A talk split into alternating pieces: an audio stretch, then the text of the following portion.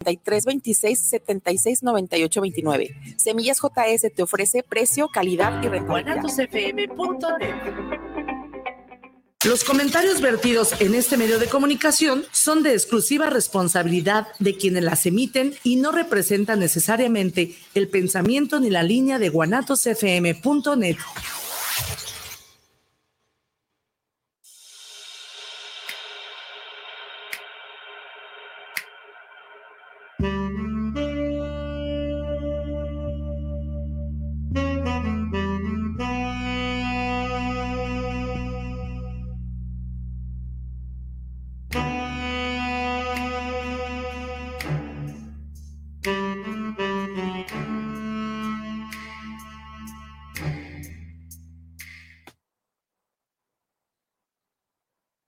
¿qué tal? ¿Cómo están? Buenas tardes.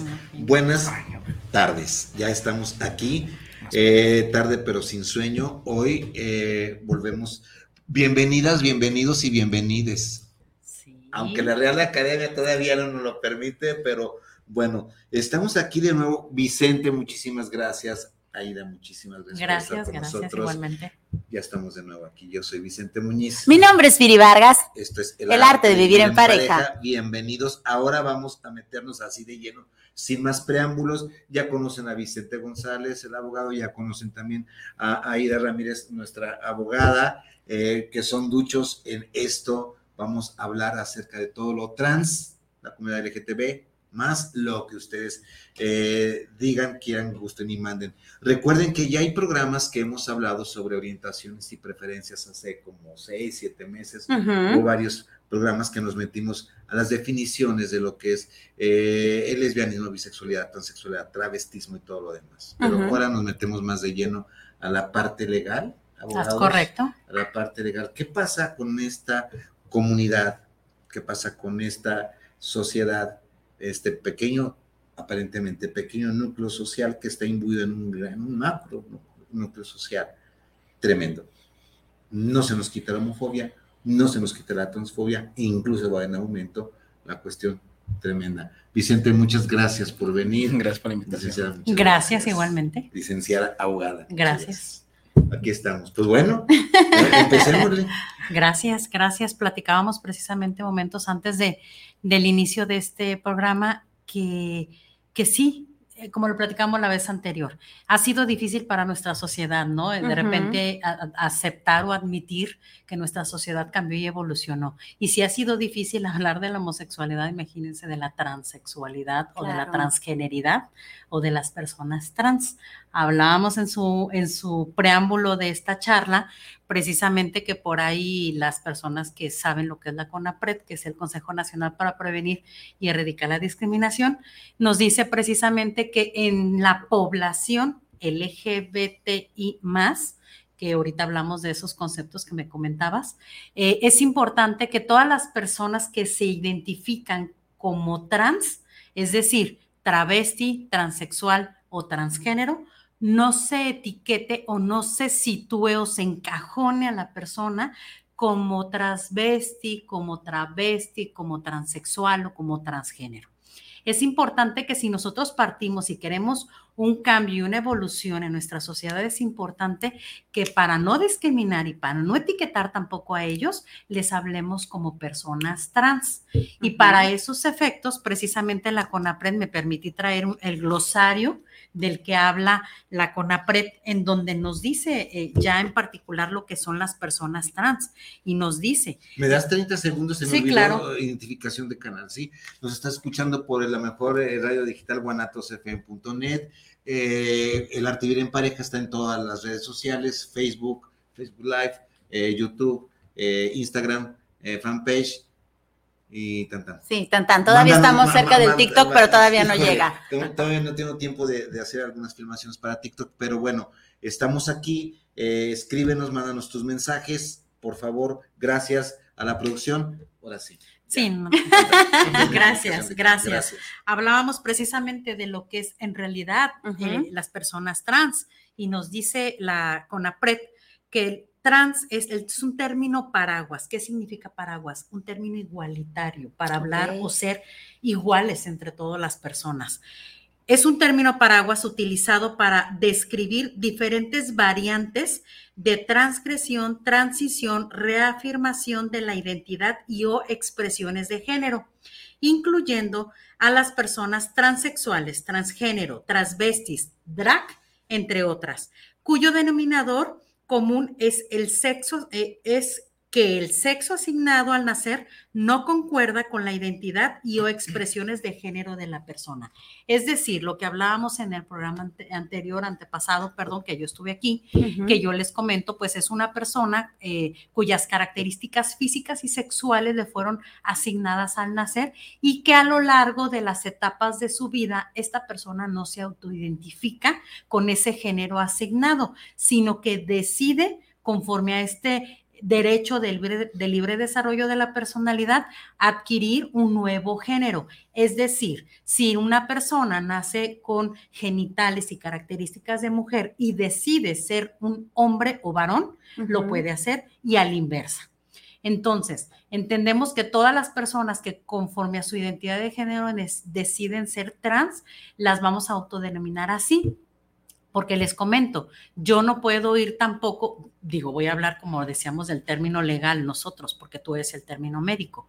En un término legal yo no puedo llegar en mi oficina y estarles preguntando o transgredir este apartado de la dignidad y el respeto a la intimidad de la persona para saber si se ha hecho alguna operación parcial o total de cambio de asignación de, sexo. Entonces, esa es la razón por la que nosotros tenemos esta establecido este parámetro y este lineamiento para evitar que se les discrimine y que nosotros no seamos invasivos en la intimidad de la persona. Es básico. ¿Entendí bien o, no entendí mal? Corrígeme si me equivoco. No puedes tú preguntarle a un cliente o a alguien que llegue si hubo alguna reasignación, si se nota que trae prótesis, y le puedes decir, ah, tú te pusiste prótesis, o sea, este, no, no puedes invadirlo de esa forma. Sí puedo, más no debo. Es decir, nosotros cuando vamos a iniciar una investigación, nuestro protocolo nacional, que les decía que es un protocolo nacional de actuación para el personal de las instancias de procuración de justicia en estos casos de la orientación sexual y la identidad de género,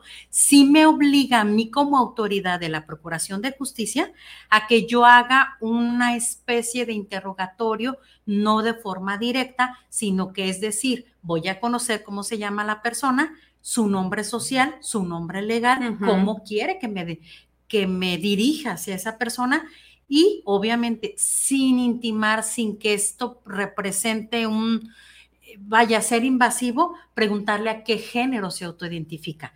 Y hay un formato que nosotros es el que procuramos pedirles a su autorización, en donde ya sin que ella me lo diga de frente puedo entregárselo y ella lo llena y ahí es donde ellos autodefinen tanto su orientación sexual como su identidad de género. Y en ese apartado vienen e, estos preámbulos de decir si eres una persona transvesti, travesti, transgénero o transexual. Y creo que eh, no sé si ya se, se, tiene muy establecido y definido lo que es travesti, transexual y transgénero. Porque las personas travesti, lo comentábamos, son aquellas personas que tienen un sexo asignado al nacer y que solamente gustan de vestir prendas de un sexo contrario. Puede ser total o parcial. Luego nos encontramos entre la variante de las personas transgénero. Son aquellas personas que de forma parcial han hecho algunos cambios o, algunas modificaciones en su apariencia física y sexual, en donde ya pueden eh, eh, echar mano de la cirugía plástica reconstructiva para tener eh, prótesis de mamas o, implantes de alguna naturaleza. Y desde luego ya nos encontramos con las personas transexuales, en donde ellas ya en su, después de un tratamiento médico, psiquiátrico y psicológico, ya hacen un cambio total de género. Es decir, las personas que se les asignó el sexo eh, de mujer al nacer, ellas optan por eh, porque se les retire las mamas y porque se haga eh, la histerectomía, que es el retiro del útero, para ya no tener esta característica de mujer. Y obviamente pues en su ah, expresión de género, en su apariencia física pues también cambian de, apariencia y, ah, y, empiezan con la ingesta de hormonas en donde ya pueden tener un cambio de voz y pueden tener incluso la aparición de vello en la cara y en el cuerpo. En el caso de las personas que nacieron con el sexo de hombre, pues ellos ya optan ahora sí por una vaginoplastía y prótesis de mamas para hacer un cambio de reasignación ya total, en donde ya pueden decir que ya son una mujer transexual porque ya completamente migraron de un sexo a otro, que no tiene nada que ver con el género, como lo platicábamos. Hay sexo biológico que es con el que nacemos y sexo de asignación, que es lo que nuestros padres y la sociedad nos asignan. Es correcto. ¿Por qué? Porque biológicamente nacemos hombres, entonces tú eres hombre. Es un sexo de biológico y sexo de asignación, que después tenemos entonces, eh, en, en, lo trans tenemos que no estoy yo, no me siento con el no me siento identificado con el sexo que tú me asignaste, que tu sociedad me asignaste. La biología me asignó uno, la sociedad eh, me construyó otro, porque al final de cuentas, eh, el sexo y cómo lo expresamos es, asigna, es, es, construcción. Es construcción social que debe de ir de acorde a mi propia construcción como yo me siento, ¿sí? Como yo me identifico, ya sea hetero, homo, bi o trans, ¿sí? Bueno, ya nada más por meter mi cuchara. Aida, en cuestión, eh, ahorita que comentabas, cuando llenaban estos documentos, estos papeles, eh, obviamente a eh, estos chicos trans, pues ya manejan otro nombre. ¿no? Entonces, ahí tienen que poner el nombre del acta de nacimiento, tienen que poner el nombre que ellos utilizan en este momento. ¿Qué tan complicado es el cambiar, por ejemplo, en cuestión papeles de, universidad, en cuestión para poder tener un trabajo. ¿Qué tan complicado es este cambio de, papeleo con el nuevo nombre? De hecho, ese es un tema muy marcado cuando nosotros atendemos esta clase de personas. Es decir, cuando nosotros atendemos en la parte legal de la identificación de una persona, yo llego y le pregunto, ¿cómo te llamas? Y esa persona me puede decir, Ejemplo, vamos a decir el nombre de Angélica. Bien, te llamas Angélica con dos, dos, apellidos como nosotros estamos registrados aquí en México. Sí. Y si yo le digo, me permites una identificación y me muestra como un documento oficial, un documento en donde no dice que se llama Angélica y, hay un, una identificación en donde dice que se llama José, sí y tiene sus mismos apellidos, yo voy a trabajar legalmente dos denominaciones, nombre legal y nombre social. Pero por ese respeto al libre desarrollo de la personalidad, yo me tengo que dirigir hacia esa persona como Angélica, porque ella me está diciendo que se llama Angélica y así quiere que le diga. Claro. ¿Por qué? Porque se va a la par de su propia autoidentidad de género, entonces, que como ella se concibe a sí misma y yo tengo que respetar eso. ¿Cómo lo plasmamos nosotros ahora si nos vamos a ir a lo legal? Como me decías, ¿qué pasa con mi certificado? ¿Qué pasa con todo lo demás? De entrada, las personas que ya quieren que una vez que deciden y aceptan que son personas trans y quieren llevar este, este proceso ya legalmente a sus documentos, hizo, Jalisco ya tiene reformada lo que es la ley del registro civil del estado de Jalisco para admitir un trámite de cambio de identidad, en donde acudimos a las instalaciones del registro civil, en el registro público aquí de la propiedad de las oficinas, hay una dirección en particular que se encarga de eso, y hay un formato en donde te piden eh, que lo llenes y te piden eh, tus datos generales, te piden que adjuntes tu acta de nacimiento que tienes y algún, algunos documentos, copia que tengas de tus documentos, y te piden cómo los tienes y cómo quieren, cómo quieres ahora que aparezcan. Una vez que concluye este trámite, se hace una, eh, se levanta en un acta, se hacen anotaciones y el, el director del registro civil te entrega una serie de documentos oficios en donde van al Registro Nacional de Población para el Cambio de CURP, al Instituto Nacional Electoral para tu INE, a las universidades, a la Fiscalía Estatal y Federal, que es la Fiscalía Federal de la República, al SAT, a diferentes dependencias, a todo mundo, incluyendo Secretaría de Educación Pública, Secretaría de Educación Jalisco, las universidades, si en este caso si era Universidad de Guadalajara, universidades privadas, para que se haga el cambio de, los, de las denominaciones de los documentos y se expide un documento con el nuevo cambio de identidad y se respete este tema. Sí es muy largo, porque creo que van a hablar de tiempos y creo que sí es muy largo este trámite, Mm. pero sí se puede hacer.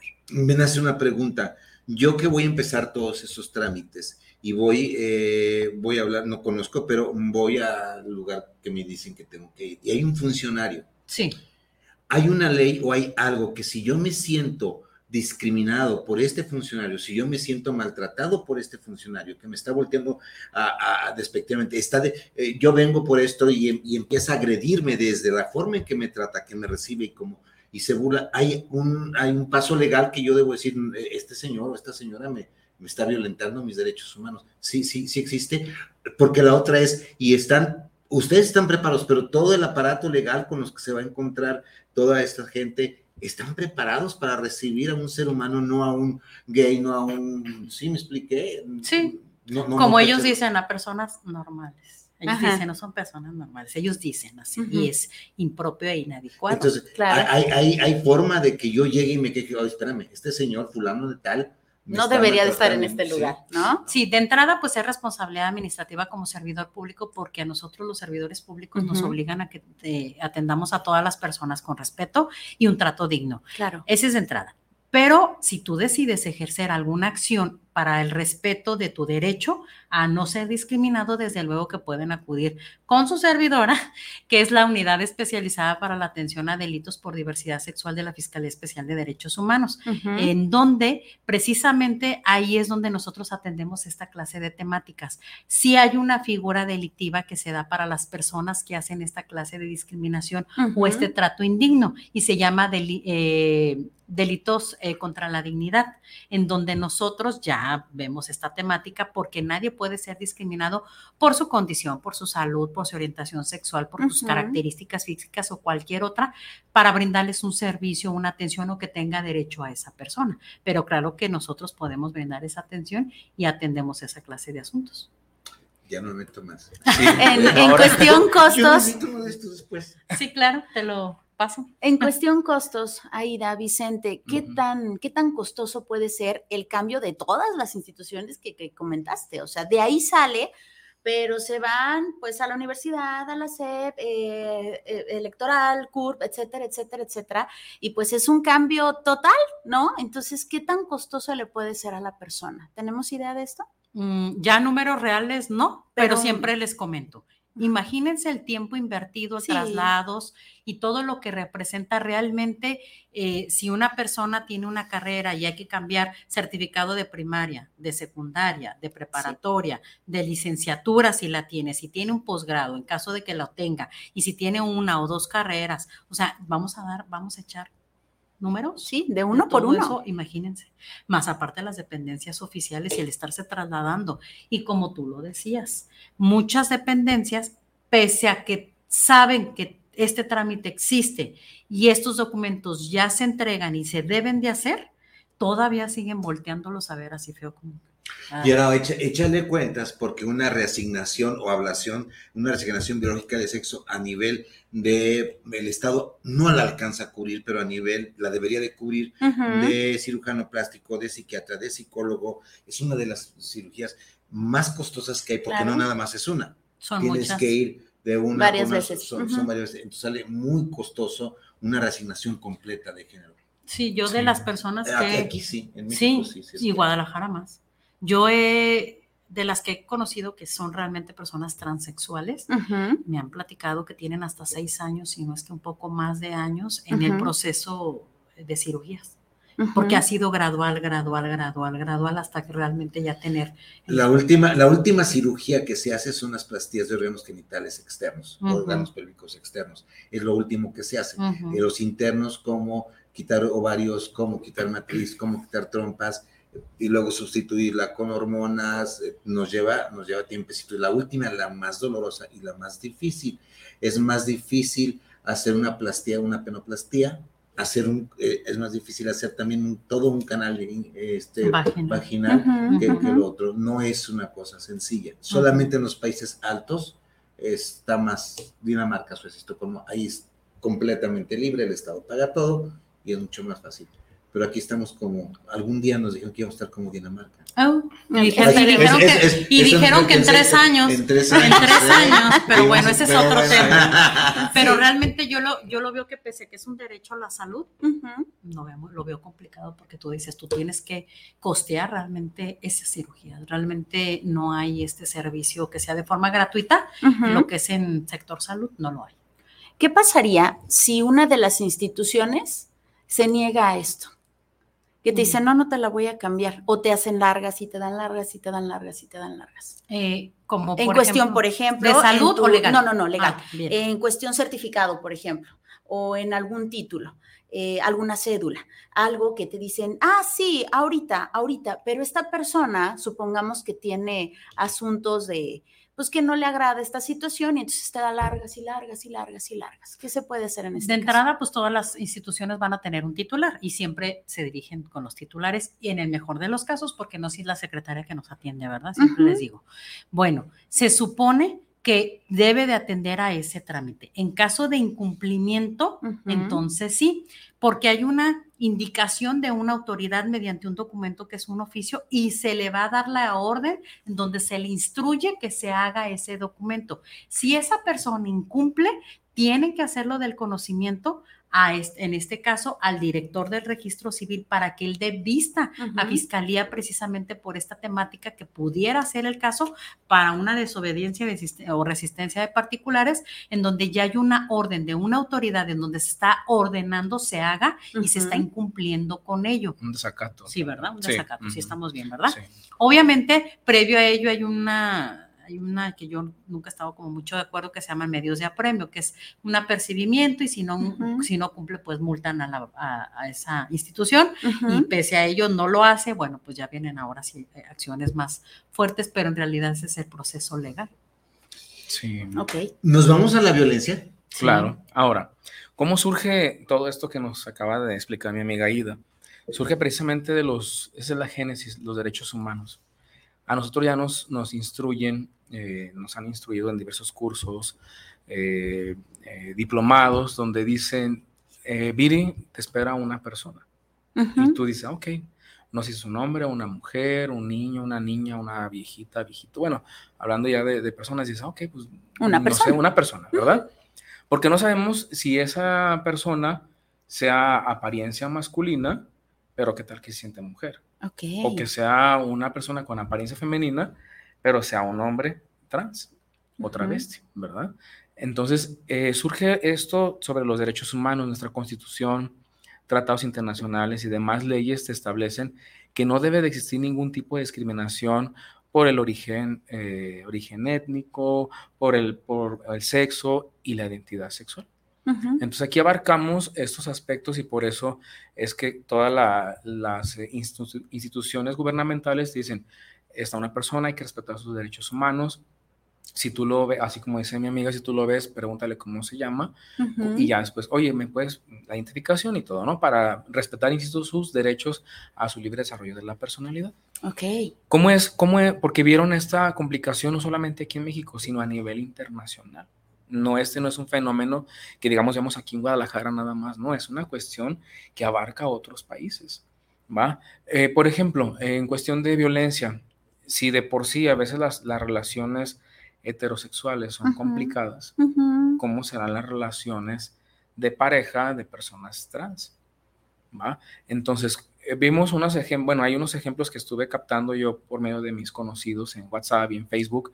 Por ejemplo, ¿qué pasa con las chicas, eh, las chicas las perdidas?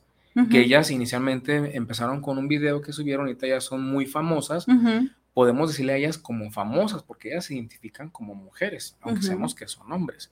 Inclusive entrevistan a su, a su mamá, una de ellas, dice, "Ay, yo quería que mi hijo fuera así un gay bonito con barba. Dijo, no, pues yo quiero, yo quiero boobies, ¿no? O sea, pero ellas ya se identifican tal como mujeres. Eh, hay un, eh, por ejemplo, La Casa de las Flores, donde había uno de los personajes Ujú. que pasó por esa transición nada más de travesti, Ujú. pero al final volvió a casarse o volvió a juntarse con, Con su ex- esposa. con su esposa. Entonces, Ajá. ahí vemos como una cuestión un tanto confusa de que, a ver, ¿cómo? ¿Cómo va a ser posible que te divorcies siendo hombre y vuelvas a estar con la misma persona, pero ya siendo con una apariencia femenina? Eh, también en las mujeres asesinas ahí vamos a hablar de la violencia, ¿verdad? Las mujeres asesinas, había Kika Edgar interpretó a una chica travesti, porque ella bailaba y se prostituía, sin embargo, ella conservaba aún sus genitales y no se había implantado boobies. ¿Qué es lo que pasa? Cuando hay una cuestión y, tuvo relaciones, eh, relaciones emocionales y sexuales con, un hombre, casado, de familia, que ahorita es a donde vamos a llegar. Y al final ella se sintió muy lastimada en cuestión de su dignidad porque ella fue nulificada como persona. como mujer. Y como mujer. Porque al momento de dentro de esa relación. Dentro de, esa relación, lo cual casualmente existe en estas relaciones trans. Eh, muchos de, las personas, o más bien en este caso, los hombres que se reúnen con estas chicas son masculinos, tienen una doble vida. Entonces, al momento de que la familia se, confronta con esta, con esta chica trans, es cuando ella se siente nulificada como persona y finalmente lo priva de la vida. Otro ejemplo que está más internacional es RuPaul o RuPaul Drag Race, que tiene un programa de puras chicas drag que ya se visten y el requisito es de que sean travesti, transgénero o transexual. Muchas de ellas tienen sus relaciones, eh, relaciones sentimentales, sexuales, todo como lo demás. Generalmente vemos que los, los chicos que son travestis se reúnen eh, que se visten pues de mujeres se reúnen con hombres masculinos y las mujeres que son travestis, pero que son su apariencia masculina, se reúnen o se juntan o, se eh, idealizan más con una mujer de aspecto muy femenino. Pasa lo mismo con las chicas transgénero, que ellas, su, su, identidad o lo que les llama la atención, su prototipo, son hombres masculinos, inclusive también de un cierto tipo de estatus social, porque dicen, bueno, yo me implanté, yo me quise quitar esto, poner esto, las hormonas, etcétera. Entonces voy a ir o me voy a eh, permitir tener una relación con una persona que tenga un cierto estatus, ¿verdad? Entonces, ¿cuáles son estas relaciones? Generalmente son un tanto pasionales, también hay tema de celos. Eh, eh, es muy, muy intenso este tipo de relaciones. Hemos tenido asuntos de, de homicidios inclusive, donde son chicos o chicas trans, donde ya se convierte en un feminicidio. Ahorita va a hablar mi, amiga y mi compañera de eso, donde ya dices, ok, un hombre vestido de mujer, pero ¿cuál es su contexto de vida o con su contexto social? Ah, eh, ella es Angélica, volviendo al ejemplo, Angélica, pero su nombre eh, de, de, pila o en su acta de nacimiento aparece como Juan Pérez. Pues sí, pero era Angélica, vestida como mujer, sus implantes o todos, ya sus, toda su identidad o expresión de género era de mujer. Entonces hay, hay bastantes agresiones por el simple hecho de ser una mujer trans. Hay más en cuanto a mujeres ya trans que hombres o, chicos, chicas, perdón, que se visten de hombre. Ahí casi no hay tanto no hay tanta violencia en contra de, ellos. Por así hacen más alboroto del otro lado, ¿no? Sí, Como que siento yo, de lo que yo he vivido, que es, además se admira un poco más la sociedad respecto de lo que sucede con las chicas trans. Yo sé que dice estos términos, Vicente, a las personas que, se, que hacen un cambio de sexo a mujer, se les dice mujeres trans, y las personas que hacen el cambio a hombres, se les dice hombres trans. Pero sí es un poco más visibilizada la violencia para las mujeres trans que a los hombres trans.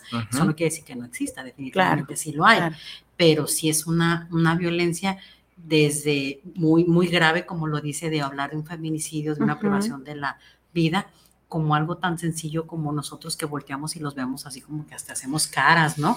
Luego no les dan trabajo en ningún lado, luego no los atienden en el seguro social, luego van a las tiendas, a las plazas y luego los voltean a ver así, luego no les permiten que se que convivan socialmente con, con la misma familia. El baño. Es baño, es un tema complicado el, baño. En donde, ¿por qué vas a entrar al baño de las mujeres si tú tienes genitales de hombres? entramos ahí. Entonces, realmente las personas trans sí viven una violencia muy complicada. ¿Se dieron cuenta de la noticia de ayer de la diputada?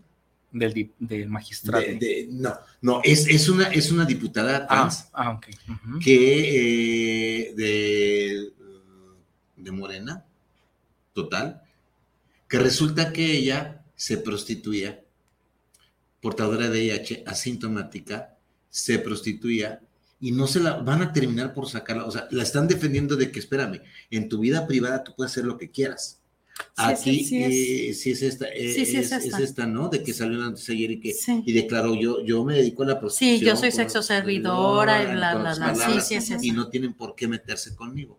Pero la van a hacer tanto que van a terminar por tronarle, van a tener por terminar por, porque ella renuncia a, su eh, legislatura en, la Diputación, sí, estoy en Ciudad de México, ¿no? Eso es lo que estamos platicando. Era, era el que comentábamos, ¿no? no, es otra. Ah. Este es otra, es, un diputado. apenas, este, y, y, ella lo aceptó, yo, yo hago sexo oral. Y que incluso había eh, videos, ¿no? Eh, en, hay videos. Hay, en, páginas porno, ¿no? Donde había esos videos. Sí escuché ayer ese tema yo, y yo dije, no los, he visto, pero sí los escuché. se, lo van, se la van a acabar. Sí, me imagino que sí. Bueno, seguimos. Y bueno, no sé qué más. Sí, ayer inclusive, ayer, no, el primero de octubre, por primera vez en, en México, si mal no recuerdo la, nota, ya está la primera magistrade, o, se puede decir el primer magistrade, que es un chico con, eh, digamos, una expresión de género femenino, donde él ya usa tacones, usa falda y le, le, le, denominan magistrade.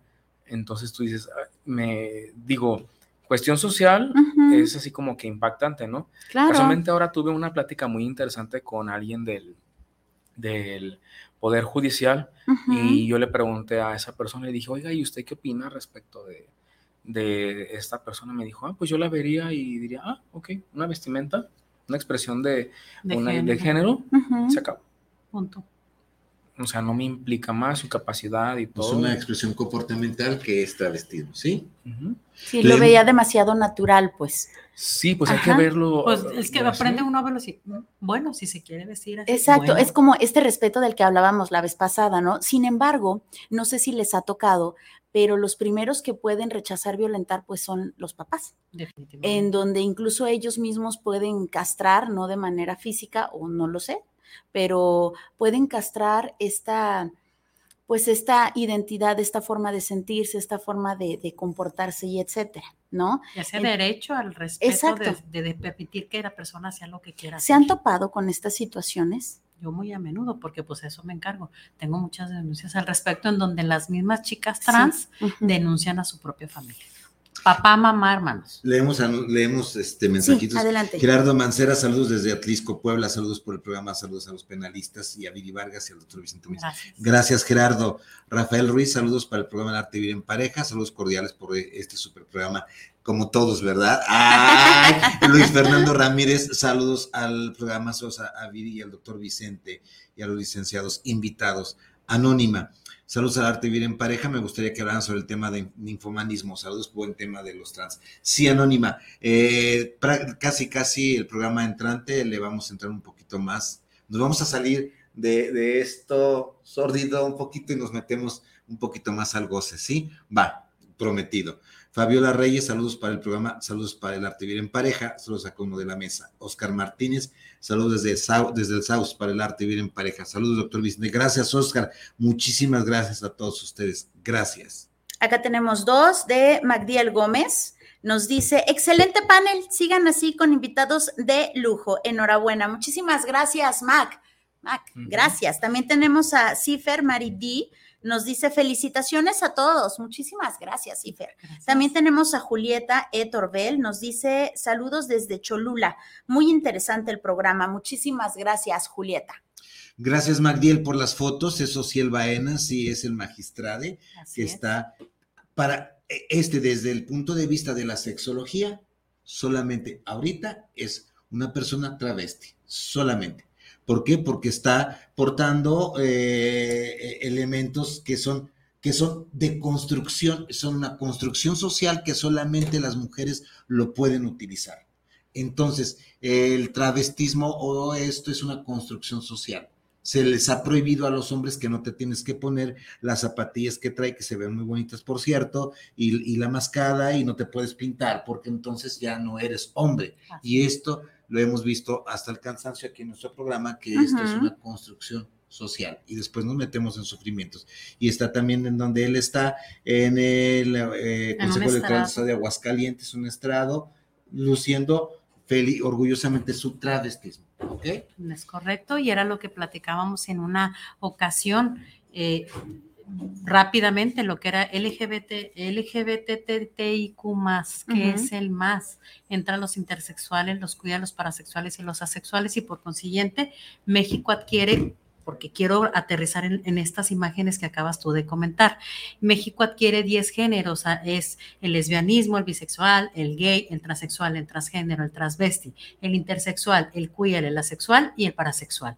Y es donde hablamos de que este, este magistrado de eh, entraría a mi gusto en la temática de esas personas queer o queer, en donde tú la ves y no puedes asignar un, una, un género o no puedes decir es hombre, no puedes decir es mujer, no, no puedes establecer un parámetro recto y estricto. Pero eso, eso no lo puedes hacer desde tu constru, desde nuestra construcción social, que nos vamos un poquito más atrás y es un patriarcalismo hegemónico que nos han dicho cómo nos debemos comportar. Porque si te apartas de esta norma, acordémonos de lo normal, ya eres un anormal. a este, aparte de esto, lo tratarían de un, un ser anormal que no está conforme a lo que el Santo Dios le mandó y la Santa Iglesia le dijo. ¿no? Nos metemos hasta ahí, hasta lo social y hasta lo... Y lo cultural, porque México etiqueta mucho esta clase de personas. Que incluso realmente creo que, que aparte de esto, tiene mucho que ver la ignorancia. Ponle tú que una persona no sea tan religiosa y tan de golpe de pecho, pero no sabe, no sabe, simplemente lo ve diferente. Y en esta diferencia le puede entrar el miedo, a otro le puede entrar la curiosidad, otro simplemente dice, ah, está raro y se va pero obviamente existe el asombro, existe el asombro por esta ignorancia. En el momento en el que yo conozco el tema como tal, en el momento en el que yo puedo definir, en el momento en el que ya existe en mi cabeza esta información, va a ser más sencillo que yo voltee ve y diga, ah, esta persona pertenece a tal, ¿no? Pero eso es desde, nuestra visión de la realidad, Viri. Porque lo que yo he estado viendo en todos estos años de más de 30 de trabajar esta área, por más información que tengas, vas a seguir con tu transfobia, homofobia y todas las fobias. Por ejemplo, los trans son muy discriminados. se supone que los que deberíamos de cuidar de la salud emocional física, los médicos, somos los que más atacan, los que más, acordemos cuando explotó el VIH, son los que más vamos en contra de esto, porque para nosotros se supone que el médico debería tener toda esta información y la tiene, pero el hecho de que la tengas no significa que estés de acuerdo. Porque como, que entran en conflicto entre lo que es y lo que le debe de ser, ¿no? Sí, entre debe ser. Y lo que les la ética profesional y, la cuestión personal. Exacto. Porque pues finalmente todos fuimos educados en una en una cultura mexicana tradicionalista. Y si nos salimos de ahí, ya hace mucho ruido a las personas. Que también se vale eh, que dentro de estos médicos, digo, pensando, siendo muy benevolentes, eh, pensando en que el médico te diga, ¿sabes qué? Tengo conocimiento, más no me siento preparado. Te derivo. Exacto, te derivo. Exacto. Estamos hablando ya ahí de ética y no precisamente de este rechazo. Simplemente sabes que no me siento lo suficientemente capaz y entonces te paso. Pero déjame decirte, Viri, estos son los menos, no los hay.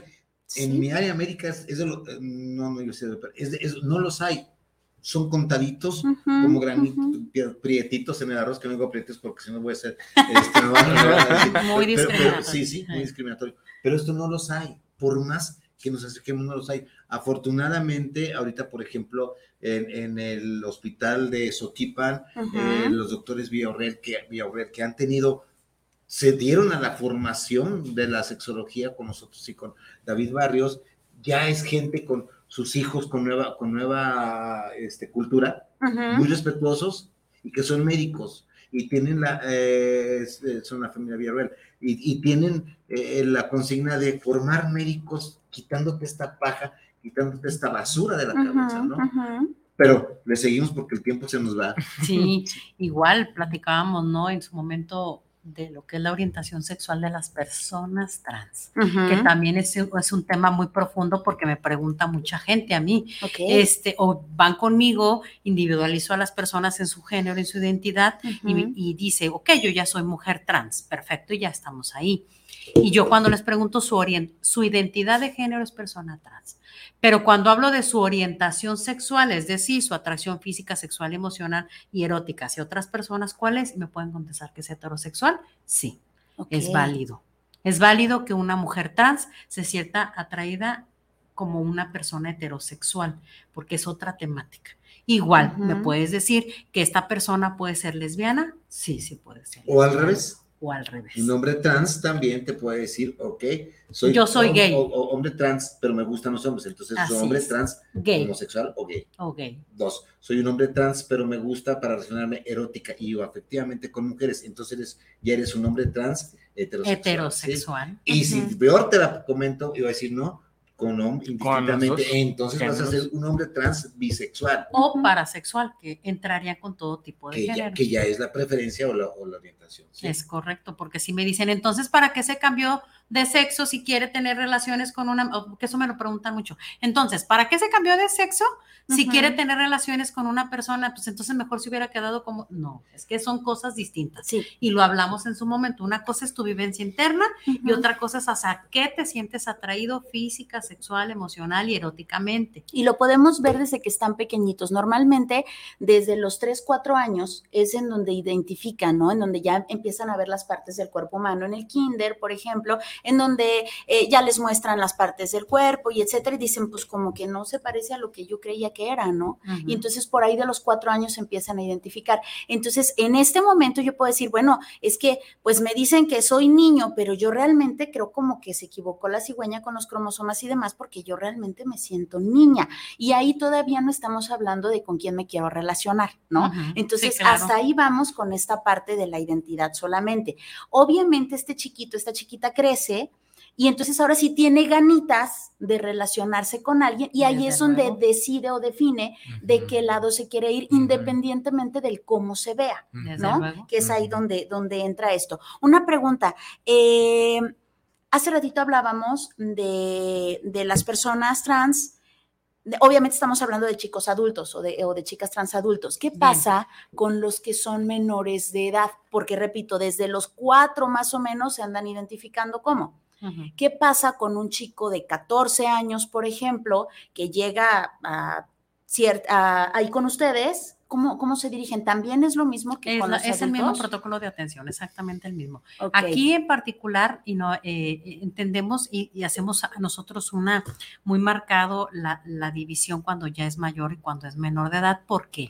Porque sabemos que eh, neurológicamente no están aptos para advertir la trascendencia legal, social y moral de sus actos. Uh -huh. Por eso están bajo la tutela y custodia de un, de un adulto. Okay. En este caso, los padres deberían de ser, Ajá. o un adulto en este caso, o cualquier otra persona que se haga cargo de ellos. Y como lo sabemos, y, y, tú no me vas a dejar mentir, Vicente, el ser humano vive su sexualidad desde que nace hasta que muere y en sus etapas. ¿Qué es lo que sucede mientras eres menor de edad? Sabemos sobradamente que es ilícito que los menores de edad de edad, perdón, inicien su vida sexual activa antes de los uh -huh, 18 uh -huh, años. Uh -huh. Pero sí sucede. Uh, sí. Una, o sea, una cosa es que digamos, sí. no se debe de hacer, pero en nuestra realidad sí, sí sucede. A partir de los 12, 13. Es híjole. correcto. Entonces, ¿a quién le toca? A los adultos nos toca, entonces, ahora sí, como tú decías, y como decía Vicente, informarlos, llevarlos y guiarlos en un desarrollo sexual eh, que vaya acorde a su orientación sexual y su identidad de género, pero siempre supervisada por un adulto. ¿Por qué? Porque legalmente ellos no pueden tener decisión propia y okay. tomar eh, eh, de mutuo propio el decir yo sí quiero tener relaciones sexuales con ya sea un hombre, una mujer o esto, o sea, todavía no. Incluso las operaciones, Incluso, no, después no, de los no, 18. Hasta después, hay muchos Así tenga el chico el dinero, así ah, todo. Ahora espérame, después de los 18, ni aún después de los 18. Porque okay. vamos a suponer que, tú, que, que, esta persona de 18 años vaya a empezar a una reasignación de género, okay. le va a tardar mínimo 8 a 10 años. Uh -huh. Pero después de los 18, ojo, el aparato psicoemocional todavía no está formado a los 18 años, ni en el hombre ni en la mujer. Es lo que, que les pasar, digo, no ¿sí? cumpliste 18 y ya mañana es maduro. No, no, no, no eso no sucede así. Sí, no, no, eso no, sucede así. Legalmente está permitido, pero éticamente no, está permitido que que yo trate a una persona de 18 años y que su asignación sexual. Desde hace años traigo yo esto, de hace meses. Déjenme decirles si voy a decirles algo eh, que me hago responsable. Es Vicente Muñiz el que lo dice, no lo dice Viri, no lo dice eh, Aida, no lo dice Vicente González, lo dice Vicente Muñiz. Me encuentro con algo que llama La religión es un progreso social. Conferencia magistral, los siete pasos para de los siete pasos para salir de la homosexualidad de la mano de Jesucristo. Imparte fulano de tal. Único método para dejar de homosexualidad garantizado. Eh, el primer mes será 50% heterosexual, el segundo mes 70-90% heterosexual y en tres meses serás completamente heterosexual.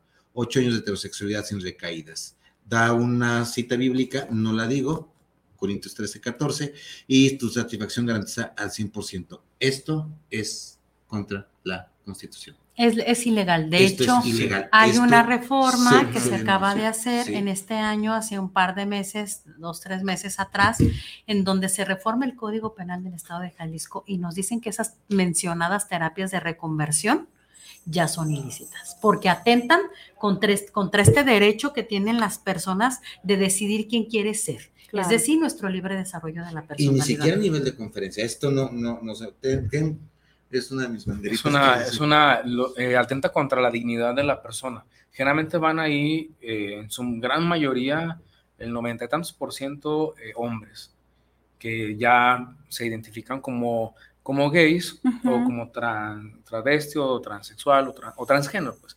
Entonces, eh, casualmente hace, hace un tiempo nos dieron un curso y había un, un expositor, pero obviamente en contra de este tipo de, de, eh, cursos o, o no sé cómo le llaman, Terapias de reconversión. terapias de reconversión, Sí, donde decía que a muchos de ellos los encerraban Ujú. en, en- en lugares oscuros, que había una cuestión de que se atentaban contra tu dignidad Sí, y trato- finalmente, indigno. sí. finalmente te forzaban a tener mm, este, relaciones o, o vas a ver, se te va a quitar Lastiman esto". tu cuerpo.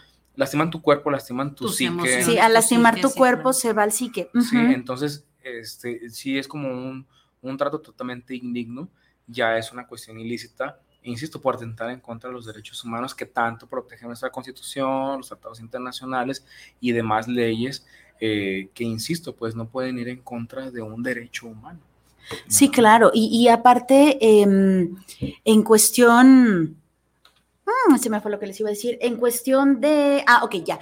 Las personas que normalmente asisten a estos lugares no precisamente van por voluntad propia. No. Son los papás que por no quedar mal, que por esta sociedad, que por tu bien, porque mira que bla, eh, atentan, no, no tienen idea del daño que les hacen a sus propios hijos que tanto aman de verdad no tienen idea de lo mucho que los lastiman físicamente, emocionalmente y además son sumamente eh, altos en cuestión costo, Sí. ¿no? Hay una, hay una cuestión que se, se me había olvidado. Hay dos, hay dos aspectos que pasa mucho con las chicas o chicos trans, incluso también con los gays y lesbianas. Hay una represión social, tu familia, tu entorno, de la escuela, laboral, donde tú dices, tú naciste hombre, debes de verte hombre y comportarte como hombre, tener tu, tu esposa, bla, bla, bla. Entonces hay una, hay una represión por parte de tu entorno, ¿no?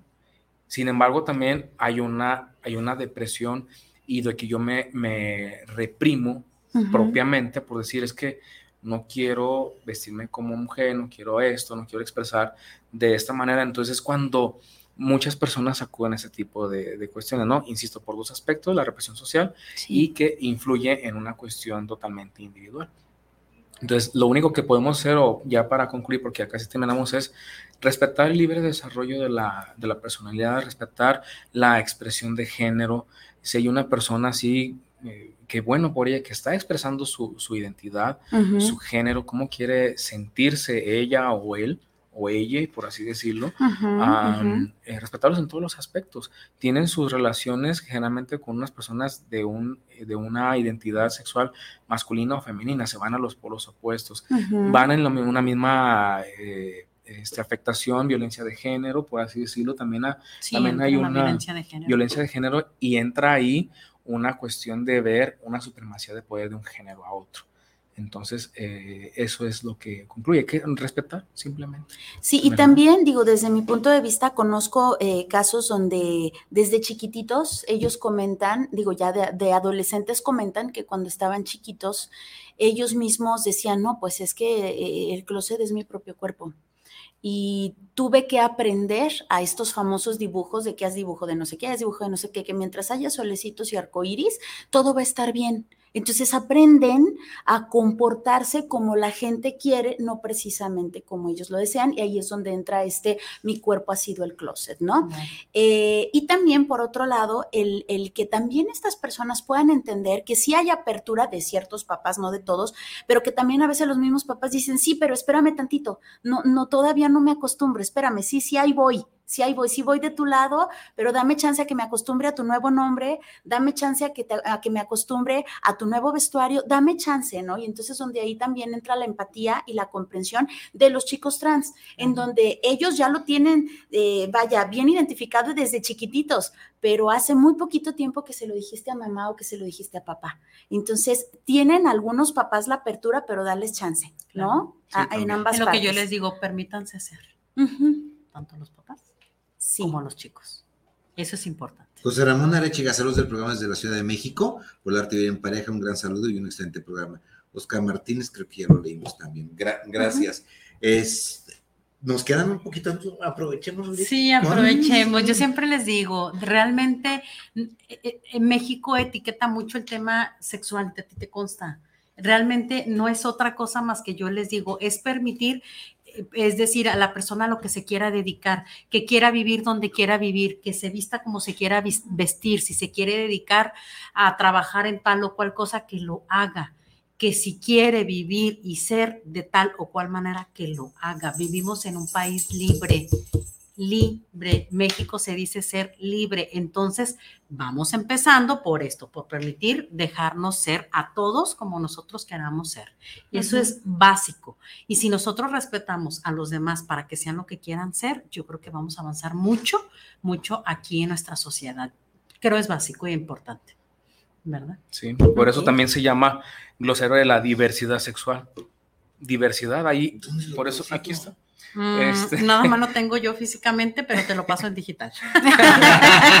Entonces, Tiene, mi correo, sí, porque Sí. eh, es importante. Sí, lo tengo que yo en físico, pero sí, aquí está. Es Este, importante que yo lo tenga como Sí, una herramienta. Sí, hay pronunciamientos, mire, incluso de la, de la Comisión Estatal de Derechos Humanos al respecto de respecto de las personas trans, que también me lo traje, pero pues es finalmente un resumen de lo que, de lo que platicamos en esta mesa. sí. No, Ahorita, ahorita me, me- me- me- me recordé, cuando yo estuve en la UVM dando clases sobre terapia de pareja y tocaba los temas de expresiones comportamentales, llevé a un chico, a, un hombre trans, todavía no terminaba, pero ya, tenía implantes mamarios, ya tenía implantes de glúteos, todavía le, hacía falta la ablación completa para terminar, ¿no? Lo llevé a clase con mis alumnos de esa generación para que diera testimonio de lo que es ser esta parte de, de lo trans. Y estaba en un salón reducido y estaba la, la- la ventanita. Cuando me doy cuenta, se- todos los estudiantes de, Todos de- de asomados. licenciaturas, de otras licenciaturas, estaban asomándose y que- queriéndose, que- queriendo, queriendo ver. Era un público que tenía yo, porque no habían, no habían visto a, a una persona trans de... mm, de- Físicamente de- de- de- real ahí. en real, sí. Y luego en una, en una universidad que, en una institución aquí de derechas, como dicen los españoles, me invitó a dar clases sobre la terapia de pareja, pero de inmediato me dijeron, a ver, te- eres buen maestro, lo que tú quieras, ¿sí? Te ayúdanos, apóyanos, pero aquí hay tres cosas. No se habla de homosexualidad, no se habla de, de divorcio y no se habla de masturbación. Señores, muchas gracias. Agarré mis tangas y me fui. Muy bien, No, porque no, no, no, no se puede, ¿sí?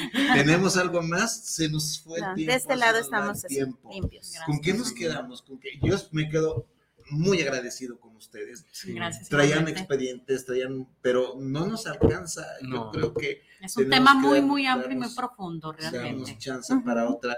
Eh, voy a- vamos a dejar un poquito este tema.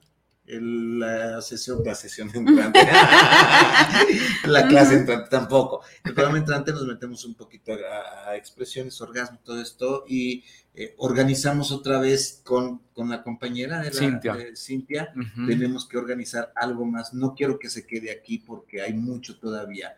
Apenas estamos abriendo esto. Gracias a Guanatos FM por permi- permitirnos la apertura y no tenemos ningún tipo de, de- de- censura. de censura. Ujú. Alguien por ahí me dijo, ya no hables de tanto chingado. Dijo, ok, no hablo así, pero bien, te lo respeto. Sí. Pero entonces, gracias, gracias a ustedes. Los dejamos con Tintero muchísimas. Pero este programa se queda grabado en todas las redes sociales de la Vivir en Pareja. Gracias, Vicente. Muchísimas gracias. Aida. Gracias, igual. Gracias, Bueno, chicos. gracias. Pues Gracias, creo- Vicente. este, gracias a todos. Amigos, nos vemos en ocho días. Si es que el destino nos es favorable, aquí nos vemos. Si no, pues ya nos vemos ahí. Muy bien. Quédense bien, cuídense mucho. Aquí hay una cosa muy importante, busquen su placer, al final de cuentas. Si el placer es comerse un plato de enchiladas con guacamole, cómansela, Dios mío, porque la vida no la tenemos comprada. ¿sí? De Soy- acuerdo. Soy, Vicente Muñiz Mi nombre es Viri Vargas, y esto fue el arte de vivir en pareja. Gracias, nos vemos en ocho días. Bye. Muchísimas gracias, cuídense. Saludos. Bye.